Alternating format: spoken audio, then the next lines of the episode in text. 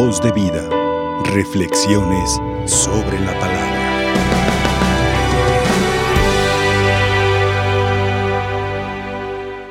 Ubicados, queridos hermanos, en esta cuaresma, este tiempo de gracia, tiempo de misericordia, nos encontramos ya ubicados en la quinta semana del tiempo cuaresmal. Y ahora sí como, como si se tratase del, del final de una, una novela, una telenovela. Ah, no, ya no se usan, ¿verdad? Las series, ahora son puras series. Entonces, poco a poco va agarrando intensidad, poco a poco va agarrando fuerza el tiempo de la cuaresma, poco a poco va llegando. Hay, hay películas que que aunque ya la vimos muchas veces, ya la hemos visto muchas veces, hay una, por ejemplo, la, yo creo no, no comete una falta, eh, la película tan conocida del Padrecito, ¿verdad? Es una película tan vista y hay gente que la ve y la vuelve a ver y la vuelve a ver y la vuelve a y yo soy uno de ellos. ¿ah? Me gusta verla, me gusta. Y, y aunque ya la vi, aunque ya la vi, me, llena, me, lleno de, así de gusto, aunque dices, ah, no, esto no lo había visto en la vez anterior. ¿Ah? O sea, poco a poco vas agarrándole más intriga, vas entendiendo más. Puse de ejemplo esa película, pero puede ser otra, ¿verdad? Y le vuelvo a decir, ah, hay unas películas que hay otra que a mí me fascina mucho, vuelvo a decir con mucho respeto, eh, es solamente para hacer eco y fuerza al, texto evangélico, la, película esa de Coco, que dio vuelta al mundo, a todo el mundo, y, puso en alto cómo se vive el Día de, los Muertos aquí en nuestro país, y, y le pone, pero a mí me gusta, y me gusta volverla a ver, y me gusta volverla a ver, y cuando, ah, mira, esta parte no le había entendido y le empiezas a dar. Así es también el tiempo cuaresmal. ¿Cuántas cuaresmas he vivido? ¿Cuántas cuaresmas? Y, hay gente que dice, ay, otra vez lo mismo. Ay, ya viene otra vez Domingo de Ramos. Ay, otra vez. Ay, no les, a la iglesia no se le ocurrirá otra cosa. No, no se le ocurre. A lo mejor a algunos se le ocurre, pero ya está estipulado y, hay unos son relatos evangélicos que ya están claros ahí. Y así, como hemos ido caminando en este tiempo de cuaresma, en donde el Señor invitó a su amada, a su amada esposa, la iglesia, nos llevó al desierto nos llevó al desierto. Y como dice el profeta, la, llevaré al, ya la, llevaré al desierto y en el desierto la llevaré y le mostraré cuánto le amo. Y ella, se, y ella recordará cómo me amaba en los días de su juventud. Cómo el vaivén, la rutina de la vida puede hacer que se pierda el amor, lo intenso del amor. Y como Dios es un Dios que le gusta estar en comunicación con el hombre. Y como el pecado, el pecado, con el pecado entraron las tinieblas, con el pecado entró el mal en el mundo, Hay cuatro elementos, cuatro cosas importantes que el ser humano perdió cuando entró las tinieblas. Rápidamente les digo cuáles son esas cuatro. La número uno, la número uno, el ser humano cuando Dios creó al hombre, no lo creó para la muerte, lo creó para la vida. Y si lo aplicamos con el Evangelio, el que tiene vida tiene luz. Un segundo elemento que pierde el ser humano va a perder la inmunidad.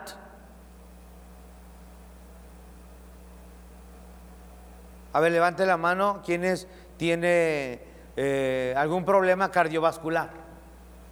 Alta presión. También los que están siguiendo la misa desde allá, levante la mano. ¿ah? ¿Ah? Que son bien muchos los que están viendo la Santa Misa y están enfermos. Ah, pues la enfermedad, el dolor, el sufrimiento, la amargura, es fruto de la muerte, es fruto de la oscuridad, es fruto del pecado. El tercero, cuando Dios ha creado al hombre, que los creó con un proyecto divino, un proyecto de salvación. Y se salieron del proyecto.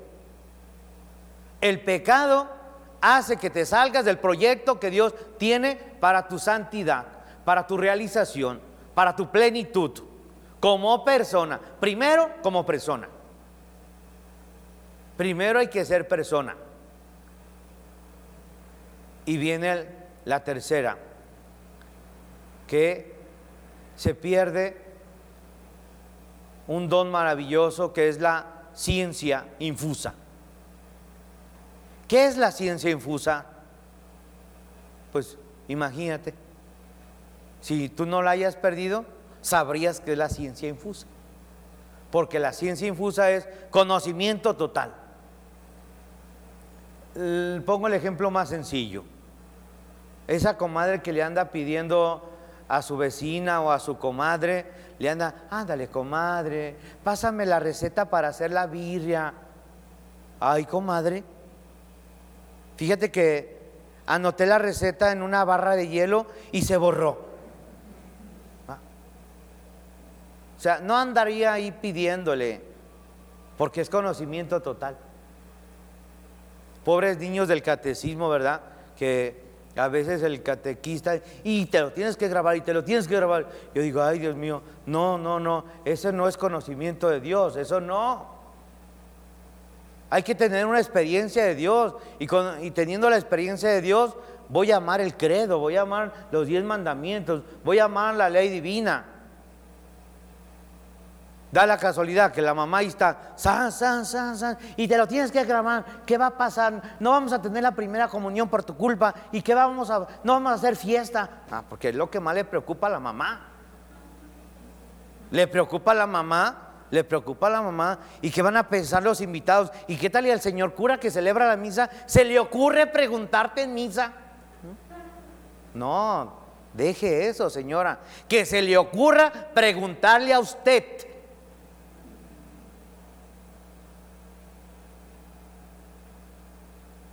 Ah, pues peleese con Adán y Eva, porque por ella, por ellos, perdimos la visión beatífica y perdimos la ciencia infusa y perdimos la inmunidad y perdimos la inmortalidad. Dijimos que ciencia infusa, conocimiento total. Actualmente, ¿quién tiene esa gracia? Solo los ángeles. Así es que si usted quisiera, yo escucho a algunos, no, pues es que yo quiero aprender a tocar guitarra. ¿Y cuántos años tienes? 70. Uh, no, pues ya. Hay cosas que se pueden aprender en el tiempo y si no lo aprendiste, ya no lo aprendiste. ¿Todo por qué? Porque se la pasó aplazando. Ay, mañana, ay, la próxima semana, el próximo mes, si Dios quiere ah, ahorita, ya que pase la cuaresma, ¿eh? y luego ya que pase la cuaresma, deja que pase la Pascua, hasta después de Pentecostés, aplazando, aplazando las cosas. Pues si tuviera la ciencia infusa, pues no le preocuparía el tiempo, porque para empezar, no le tendría que preocupar porque eh, no, seríamos eternos, no nos preocuparía, pero no, no somos eternos aquí en la tierra. Entonces, estas cuatro gracias, la número cuatro es la visión beatífica. ¿Qué es esa gracia? Es una gracia especial que era nada más y nada menos de poderte encontrar cara a cara con Dios. Cara a cara con Dios. Si nos vamos al libro del Génesis, en el capítulo 3, encontraremos, descubriremos que Adán y Eva en cuanto que sintieron, percibieron que ya habían pecado, que ya había entrado las tinieblas en ellos. Es algo interesante. Entraron en las tinieblas. Bueno, pues si estás a oscuras, si estás en las tinieblas, ¿qué te preocupa? Nada se ve. Pero resulta que en medio de las tinieblas, en medio de la oscuridad, rápidamente se cubrieron, rápidamente se cubrieron. ¿Qué es lo que estaban cubriendo? ¿Sus cuerpos? No, estaban, estaban cubriendo, estaban cubriendo su tiniebla. Porque cuando Dios lo creó al hombre a lo mejor y a la mujer, los creó para hacer luz. Luz. Porque iban a ser reflejo de la luz. Y hoy Cristo se, hoy Cristo se autorrevela como yo soy la luz. Dijimos, es un Dios que le gusta estar en completa comunión con el hombre. Las tinieblas, la oscuridad, el pecado te impide poderte encontrar con Dios. Luego, en el caminar de la historia de la salvación, algunos hombres que se han dejado contagiar por la luz de Dios son los que han entendido el proyecto y son los que han permitido que la luz de, la luz de Dios, la luz de, la Trinidad, sí, la luz de la Trinidad se vaya manifestando en él. Por ejemplo, hablamos en un eh, Abraham que también en un momento eh, cree o no cree, pues ¿cuándo van a ser mi hijo? Pues ya tengo 90 años, ¿cuándo?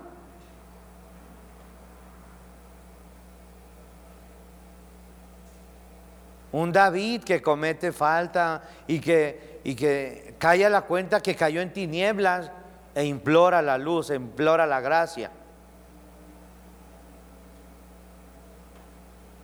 Hoy hemos escuchado, hermanos y hermanas,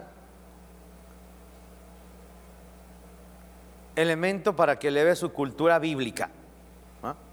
Hemos escuchado el texto bíblico litúrgico más extenso en la liturgia de la palabra, que es la primera lectura que nos habló sobre la historia de Susana,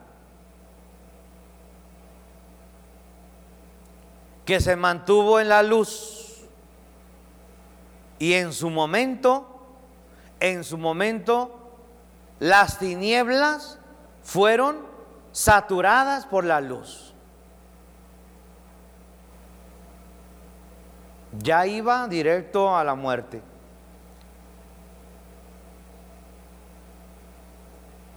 Como nos lo mencionaba el texto evangélico del día de ayer, aquellos que van y le presentan a la mujer a Cristo, haciendo una pequeña remembranza de ese texto porque hace eco a lo que hoy estamos meditando.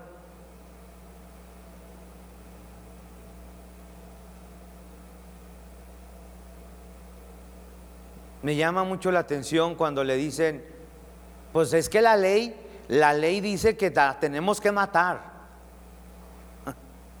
A mí me da risa, ¿eh? Me da risa y me vuelvo a reír todavía, ¿eh? Porque dices, no es que, no es que ellos estuvieran tan afanados, no crean que estaban enojados porque, se, porque no se estaba cumpliendo la ley. Eso no era su problema, no. El problema es que cuando ellos fueron y le tocaron la puerta a aquella mujer, la encontraron ocupada. Y eso les dio coraje. Y como estaban en tinieblas, nos vamos al texto de Susana, también inventar. Hay que inventar. Hay que inventarle. Pero no, no esperaban de que Cristo, que es la luz, que es la luz, les alumbra el entendimiento y les dice, pues el que esté libre de pecado, tírele la primera piedra. Y se me hace más interesante cuando, cuando dice el texto que se fueron yendo de uno por uno. Y me da más risa porque dice el texto que los primeros que se fueron fueron los más viejos. O sea, si lo aclaramos, quiere decir, entre más viejos, más añejos en pecados. Entre más viejos, más tiempo en tinieblas. Entre más viejos, más lejos de la luz. Cuando se fueron, cuando se fueron, se queda solo la mujer y ahí es la parte que a mí se me hace muy intensa, muy intensa. Cuando se queda la mujer sola con Jesús.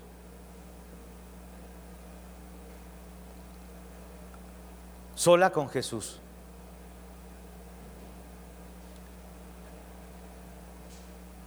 Todos los que querían estar con ella, todos los que querían estar con ella, no, no, no se les hizo.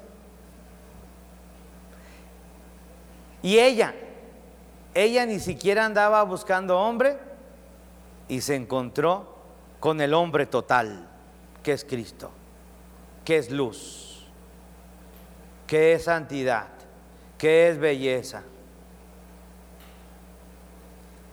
Y esa parte que dice el texto evangélico, se quedó sola con Jesús. Eso se llama un momento de intimidad divina. Porque la persona o la mujer que nos habla Juan, lo que quiere hablar ahí porque es bien interesante si usted lee el texto, si usted lee el texto, el texto cuando aparece la palabra mujer, la palabra cuando le dice Cristo se dirige a la mujer, le dice mujer. Lea el texto y observará que aparece la palabra mujer, aparece con mayúscula.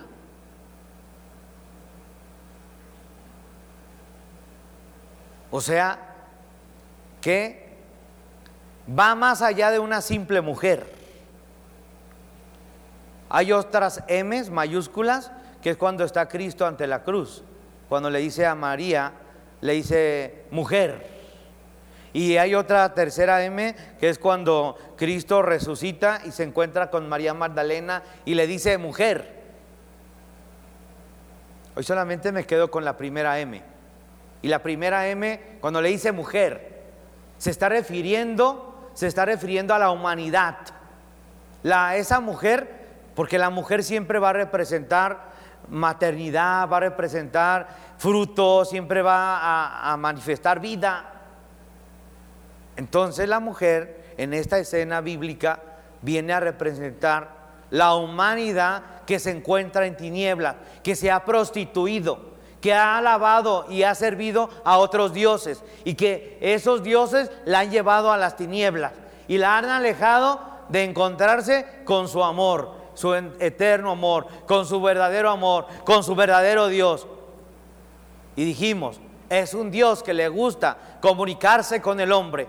Y por eso es que Dios, el Dios que creó al hombre, el Dios que creó a la humanidad, el Dios que creó el universo, poco a poco se va a ir dando a conocer. Cuando le dice a Moisés, a Moisés le dice, oye, pero ¿qué les voy a decir? ¿Quién me envía a ti? ¿Quién me envía?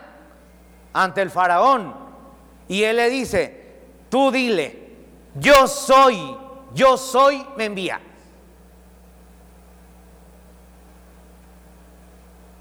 Y ese yo soy significa, yo soy el que tiene el poder, yo soy el que tiene la vida, yo soy el que da la paz, yo soy el que da consuelo, yo soy el que está contigo, yo soy. Y, en el Nuevo Testamento, sobre todo el evangelista Juan, es una belleza la manera en que presenta a, Cristo el yo soy. Y en esta ocasión, en este texto que hoy meditamos, se autorrevela como yo soy la luz.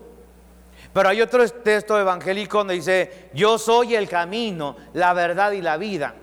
En otro texto se autorrevela, yo soy el agua. Yo soy el pan de la vida. Y le dejo de tarea que busquen su texto evangélico de Juan, busque cuántos yo soy.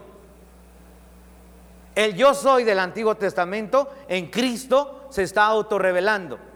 En Cristo ya, ya se está dando a conocer. El pecado había permanecido en tiniebla la humanidad.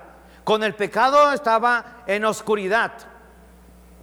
Y con Cristo conforme se va dando a conocer, conforme se va autorrevelando, conforme se va develando el rostro de Cristo, el rostro de la misericordia, poco a poco va dándose a conocer el nuevo misterio, la nueva luz, el nuevo proyecto, porque está a una, recuerde, cuando se hizo la creación, lo primero que Dios hizo fue separar la luz de las tinieblas. Y como ya estamos a tiempo de que se que brote la vida, ¿en dónde brota la vida? En la resurrección. Entonces ya está preparando. Cristo ya está preparando, ya está preparando la creación, ya está preparando para la nueva creación, para el nuevo proyecto. Y surgirá algo nuevo y vendrá la vida y vendrá la resurrección.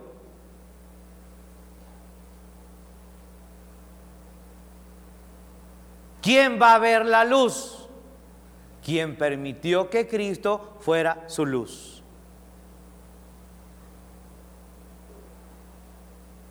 Lo interesante que ese Dios que se autorrevela y se va dando a conocer en el Antiguo Testamento, en el Nuevo Testamento y hoy en la época de la iglesia, se va dando a conocer. El yo soy se sigue autorrevelando.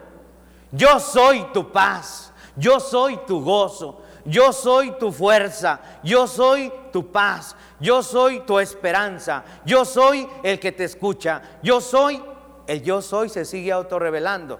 Pero ojo, se seguirá revelando, se seguirá dando a conocer, se seguirá auto revelando cuando yo permita que Él empiece a ser el yo soy en, en mí, en mi yo, en mi yo soy. Y cuando mi yo soy en mi yo soy, entre el yo soy, entonces empezará a acabarse las tinieblas, como pasó con Susana. Soy, quiero terminar esta reflexión y hermanos, es que estos textos del Evangelio de Juan son muy intensos, son muy bellos y no podemos quedarnos así a medias. Allí en la misa de la parroquia les dije, hermanos, es que discúlpeme si tardamos más de una hora en la misa, no importa, ¿eh? discúlpeme. Y, y si se enojan, pues, pues es porque no ha vivido la cuaresma. Porque estos textos son para sacarles jugo. Y si no va a ejercicios espirituales, pues aunque sea le voy a dar una buena charla, una buena homilía, pues que le sirva de algo. Como la vez que el señor cardenal regañó a un padre, ¿verdad? Y lo regañó y, pero señor, déjeme hablar. No, déjeme hablar a mí. Y hable y hable. Y ya después le dice, señor, pues es que yo no soy ese del que usted está hablando. Ah, eh, el, señor cardenal se refería a otro sacerdote y dice, ah, de algo te va a servir la regañada. Entonces también los que dicen, hay quienes, hay quienes ya porque saben poquita Biblia, ah, ya no van a ejercicios espirituales, ah, ya saben Biblia. Ya porque sacaron un diplomado, ya porque fueron a escuelita de, laicos, ya porque, ya, ya por eso ya creen que ya saben todo. No, mi niño, aunque sepa mucho, usted sabe ciencia, no sabe espíritu. Y por eso la cuaresma es el tiempo propicio que el Señor, junto con nuestra Madre la Iglesia, nos dice es hora de que tus tinieblas, mis tinieblas, con Cristo que es la luz, empiece a ver la luz, porque la luz de nada serviría que brotara la nueva creación con la resurrección si estuviera en tinieblas. Entonces le decimos al Señor, vamos a terminar y, vamos a terminar este momento de reflexión y me gustaría con un pequeño canto. Haz la prueba y verás qué bueno es el Señor. Haz la prueba y verás. Qué bueno es el Señor. Él te dará su luz. Tus tinieblas las destruirá. Por eso la cuaresma, la iglesia te dice, porque la iglesia es la voz de Cristo y la que le dice a sus hijos, a sus hijos que formamos parte, le dice, a la prueba, a la prueba, a la prueba, deja que Cristo disipe tus tinieblas, disipe todo aquello que no te, no te puede, es que mientras que tú no dejes que Cristo, que es luz, entre en tu vida, no vas a poder decir, yo soy es mi paz, yo soy es mi perdón, yo soy es mi resurrección, yo soy, no, no lo vas a poder hacer. Por eso en esta celebración le digo al Señor, y te invito que incluso de donde tú estás siguiendo la Santa Misa, ora y canta con nosotros todo lo que hacemos no es otra cosa, sino que tratar de sensibilizar tu espíritu para que empiece a trabajar la acción del espíritu y la luz de la luz de Dios empiece a disipar las tinieblas y empiece a trabajar Cristo. Yo soy la luz.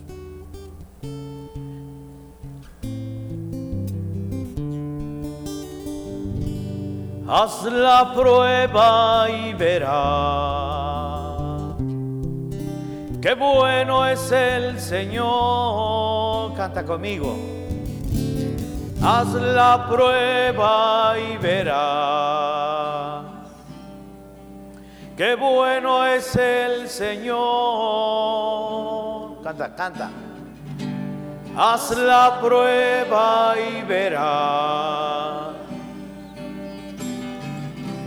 Qué bueno es el Señor. Mientras no hagas la prueba de lo bueno que es el Señor, no vas a, vas a permanecer en las tinieblas. Vas a permanecer en tinieblas. Es que Cristo, que es luz, no es un concepto, no. En el Evangelio dice, se ocupa de dos para dar testimonio. Y el que, da testimonio de mí es mi Padre.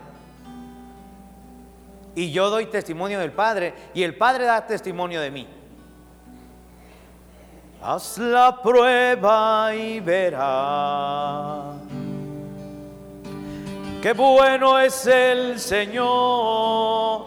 Una, última vez, pero bonito y fuerte, ¿da? Haz la prueba y verás qué bueno es el Señor. Haz la prueba y verás. Qué bueno es el Señor. Señor Jesús, tú que te nos has revelado en esta palabra esta mañana. Yo soy la luz. Te pido, Señor, te pido en nombre de tus hijos, que tú que eres la luz, ilumines nuestro entendimiento, ilumines nuestro pensamiento, ilumines nuestros sentimientos, ilumines nuestro corazón. Con esto estaremos disipando toda tiniebla con la gracia de tu luz, con la gracia de tu espíritu. Gracias Señor, porque tu palabra sigue siendo nueva, sigue iluminándonos sigue siendo luz para nuestro camino. Que esta palabra ilumine aquel que se siente triste, aquel que se siente solo, aquel que siente y piensa que nadie lo entiende, que nadie lo, lo ama, que nadie lo visita, que nadie le preocupa. Pues hoy el Señor te dice, a Él sí le preocupas. A Él sí le preocupas y por eso con su palabra quiere disipar de ti toda tiniebla, quiere disipar de ti todo engaño, quiere disipar de ti todo escándalo, quiere disipar de ti toda mentira, la mentira es tiniebla. Haz la prueba y verás qué bueno es el Señor. Haz la prueba y verás qué bueno es el Señor. Agradece la prueba y verás qué bueno es el Señor. Agradecemos al Señor que esta mañana, este momento de reflexión, se ha dado a conocer. Gracias Señor porque vas iluminando este caminar cuaresmal y hoy que te, te nos has revelado como la luz, nos ayudes a, a seguir adelante. Que Dios te bendiga hermano, Dios te bendiga hermana y te ayude a vivir intensamente este bello tiempo, este bello tiempo de cuaresma. ¿Ah? Amén. Voz de vida. Reflexiones sobre la palabra.